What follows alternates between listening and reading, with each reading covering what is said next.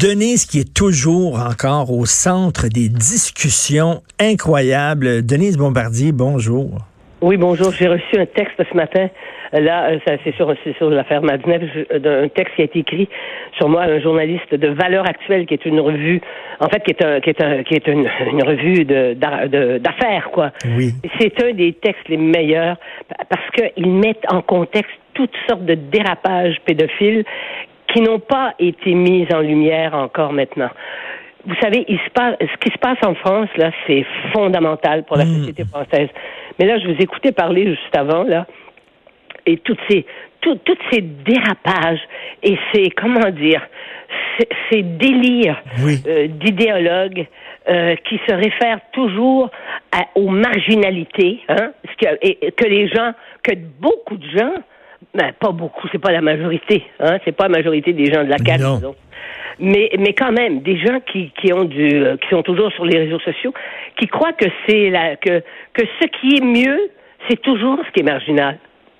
Mais hein? oui, oui. Et c'est là qu'il faut s'en aller. Exactement, que tout ce qui est que, tout ce qui est euh, dans, dans tout ce qui est marginal est, est normal et, tout ce qui est marginal est normal et tout ce qui est normal est anormal. Oui, et tout ce qui, a à faire avec les interdits, les tabous, hein, plus on casse de tabous, plus on est libre. Plus on, plus on, viole les interdits, plus on est libre. C'est exactement le contraire. Parce que là, il y a des gens qui ont mal lu euh, votre chronique, vous avez, parce que là, vous êtes euh, maintenant la tête de turc des, des, des, des gens qui aiment les tatouages. Et là, j'ai un ami qui est tatoué puis qui me dit, écoute, Denise Bombardier, elle associe les gens tatoués aux violeurs d'enfants. J'ai dit, ben non, elle n'a jamais écrit ça. rien compris. Elle n'a jamais écrit ça. Ben non, je n'ai jamais écrit ça. Ce que je dis, j'essayais d'expliquer l'attrait des gens pour euh, pour la mode. Hmm. Hein.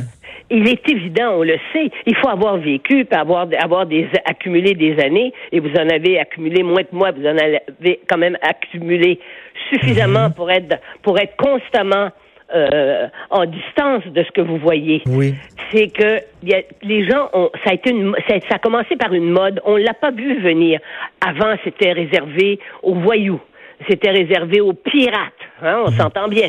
Euh, le tatouage. Et c'est d'abord réservé aux, aux, aux, tribus primitives. Parce qu'on sait que chez les primitifs, euh, des gens qui n'ont pas, n'avaient pas accédé à, à ce qu'on appelle la culture euh, du, de moderne, euh, que ces gens-là, euh, on pratique les tatouages. Hein? On altère le corps. Et ce que je voulais dire, c'est comment il se fait qu'à notre époque, avec ce qu'on sait, d'abord, on sacralise le corps, hein? on le symbolise, on n'a pas besoin de se tatouer de, de, de la tête aux pieds.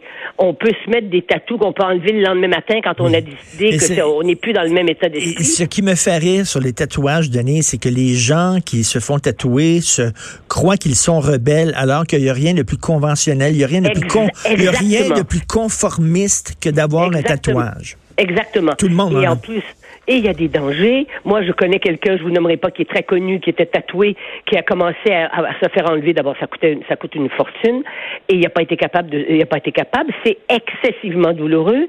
Ça prend des, ça prend des mois, sinon des années pour être capable de détatouer un corps. Je je me demande si ça se fait parce qu'il faut que cette peau-là n'existe plus, vous comprenez?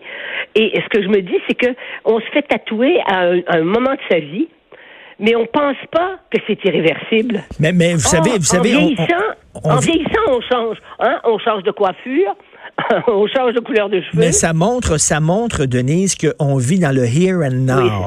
Maintenant, on vit dans l'instant présent. Les gens ne, ne, pensent pas qu'un jour ils vont vieillir, qu'un jour, ah. comme moi, mais souvent, là, on me reproche, on me reproche d'avoir changé d'idée sur certains sujets en disant, Richard, à l'époque de voir, tu pensais ça, maintenant tu penses plus ça. Mais je dis oui, mais c'est ça un être humain.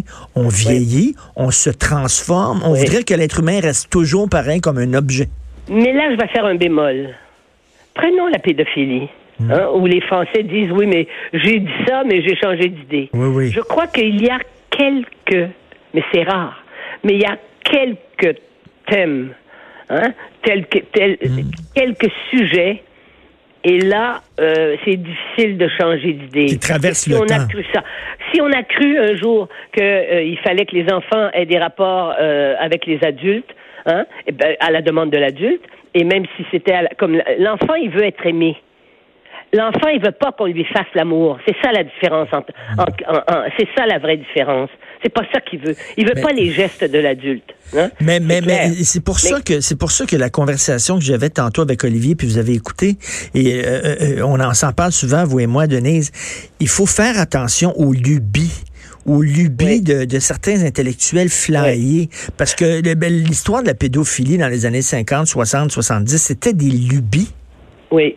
Moi, écoutez, moi, il y a une chose qui m'a qui m'a qui m'a euh, qui m'a très impressionné. Quand je suis allé en Polynésie, je passais un mois et demi en Polynésie. J'étais invité en plus comme écrivain, donc j'étais reçu partout par les officiels. Donc j'ai circulé à travers ces îles extraordinaires. Euh, eh bien, quand j'étais là-bas, on m'a on m'a raconté les, les, locaux, les gens qui habitent là-bas m'ont raconté que les Australiens puis les gens de la Nouvelle-Zélande, parce que c'est ce qui est à peu près ce qu'il y a de plus près, c'est là qu'ils vont en vacances, eux. Hein, des jeunes qui viennent, qui se défoncent complètement parce qu'il y a beaucoup de drogue et tout. Ils se défoncent. Et une fois qu'ils sont bien défoncés pendant la nuit, ben, c'est ouvert jour et nuit, ils vont se faire tatouer toute la figure. Et le lendemain matin, quand ils dessoulent et qu'ils se dégrisent et tout à coup qu'ils reviennent, euh, qui, qui, ont plus, sont plus sous influence de la drogue, ils se regardent dans le miroir puis ont la face tatouée pour le restant de leur jour. Et, les gens me disaient mais c'est épouvantable, hein? C'est épouvantable. Imaginez-vous.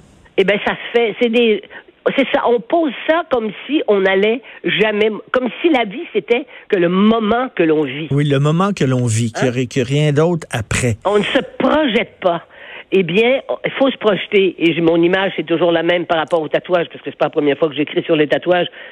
J'ai écrit à quelques reprises, mais ça a été, ça a été un déluge. Mais ça fait rien, ça continue.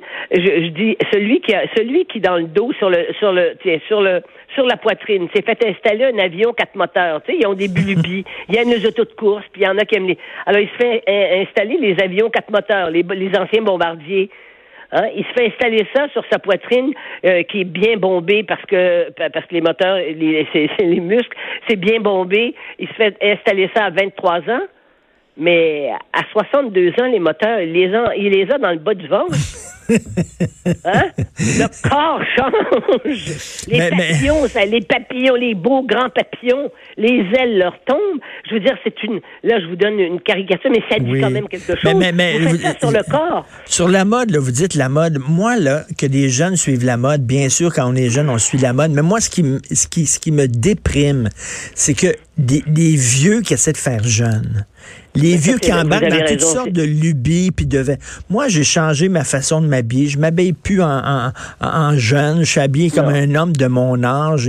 Et, mais il n'y a rien de pire de voir que des, des vieux qui essaient de, de s'accrocher à leur jeunesse à tout eh prix puis les puis les riches qui achètent les qui achètent les jeans, la, mode, la mode des jeans, c'est tout déchiré, mhm. déchiré là dans, dans des entreprises où on fait ça, on les déchire et ces jeans, moi j'en ai vu sur, la croisette à, à, Cannes, j'en ai vu dans une boutique, il était en, vitrine, c'était déchiré, mais presque il y avait presque plus de de, de tissu uni et ils vendaient ça 1000 euros. 1000 euros, ça, doit, ça fait à peu près 1400 dollars.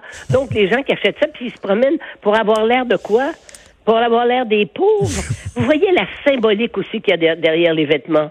Mais il y a une chose, il y a des modes qui sont terribles parce que c'est des modes qui traumatisent ceux qui, les, ceux par exemple, on, pense aux enfants qui, qui sont exposés trop rapidement.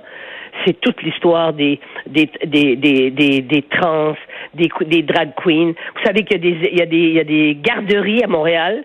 Hein? Il y a une garderie à, à euh, Notre-Dame-de-Grâce, où on fait venir, ça s'appelle les comptines du drag, de la drag queen, et le drag queen va euh, faire, va euh, raconter des histoires aux petits enfants. Il y a eu des reportages qui ont été faits à Toronto là-dessus, hein. Et les parents sont d'accord, et c'est la directrice de la garderie qui trouve que c'est une très bonne idée d'exposer les enfants à ça.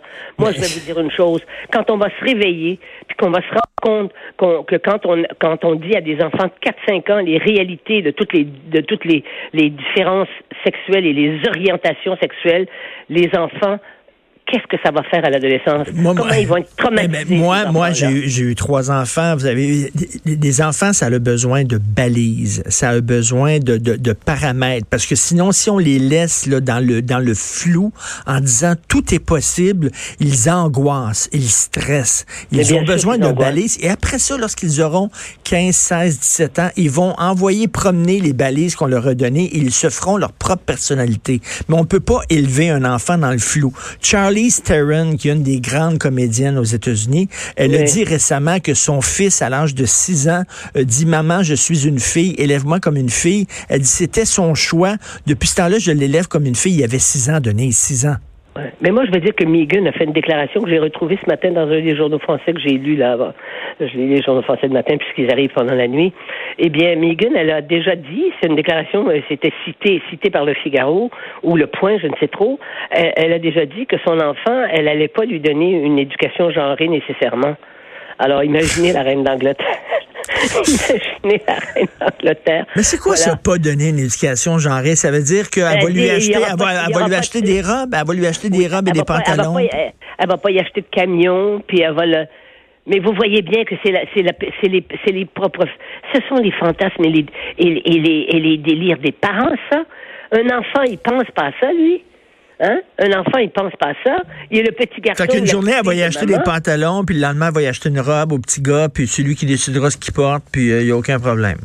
Mais il faut qu'on soit plus vigilant.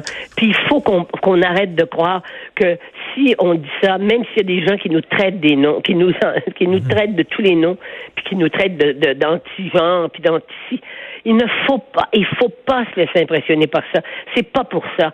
Ça veut dire que, parce qu'on sait très bien, imaginez-vous quand vous vous sentez mal dans votre corps, vous pensez que vous êtes vous êtes, vous êtes d'un autre genre. Imaginez-vous l'angoisse. Pourquoi cette angoisse-là, on devrait la communiquer à tout le monde? Hein? ce qu'il faut, c'est s'occuper des gens comme ça. C'est que les gens soient de bons conseils, qu'on ben les aide à traverser ça. Non, mais moi, j'ai pas problème. Que des gens soient mal dans leur corps puis qu'ils veulent changer de sexe, OK, mais là, de dire, là, c'est qu'on est allé après ça en disant les sexes et les gens, ça n'existe plus. Là, c'est un saut que je ne veux pas faire et qu'on oui, doit mais même à ça, c'est un phénomène ça demeure, eh, voulez-vous, on va le mettre à l'échelle mondiale, ça demeure un phénomène très, très marginal. on est gonflé de chiffres, mais personne ne fait, personne ne fait des études là-dessus. Comprenez-vous? C'est l'idéologie qui est là-dessus à partir de là. Et dans notre contexte actuel, justement, où tout est relatif, c'est l'idéologie du relativisme, c'est-à-dire que tout est égal à tout. Et le rôle de gens comme comme nous et comme comme vous, euh, Denis, c'est de ne pas de ne pas hurler avec les loups, de ne pas de ne pas être avec la meute, puis de penser à contre-courant, même si des fois, même si des fois c'est pas facile, puis même si on se fait on se fait rentrer dedans, euh, on n'a pas à faire ça de suivre les modes. Oui, c'est ben, sûr. Vous savez, Denise, il y a des gens qui se font tatouer maintenant votre visage. Là, sur, euh, vous avez vu ça? Alors, écoutez, mon fils est arrivé avec ça hier. Mais mon fils, il a un sens de l'humour très, très décapant. Alors, il m'a dit, maman, je vais te montrer, ça va être ton cadeau, c'est mon anniversaire en fin de semaine prochaine. Il dit, j'ai un cadeau pour toi la fin de semaine prochaine parce que j'ai reçu ça et je vais aller me faire et là, j'ai dit, mais qu'est-ce que tu veux me montrer? il a sorti son téléphone et il m'a montré ma figure. Mais j'ai pas compris. Ça, c'est des gens qui, c'est des gens qui m'apprécient ou des gens, ça, ça doit non, des gens, des, gens, des gens qui sont furieux de ce que vous avez dit sur les tatouages. Donc, eux ah, autres, en réaction, se font. Il faut dire que ma figure est pas très jolie là-dessus. mais en plus de ça, bon, moi, je pensais que c'était un bras. Mon fils m'a dit non, c'est une cuisse. mais en tout cas, c'est incroyable. Mais c'est gros, mais c'est gros, mais c'est. Mais oui. Ils sont allés se faire tatouer. Ils sont allés se faire tatouer. Écoute, alors vous voyez, on est dans le délire et il faut, il faut aider les gens, puis il faut s'aider soi-même à pas délirer. Tout à fait. Denise, dans deux mois, vous allez peut-être être dans une autre controverse, j'en suis sûr, ça n'arrête pas. Merci beaucoup, Denise Bombardier.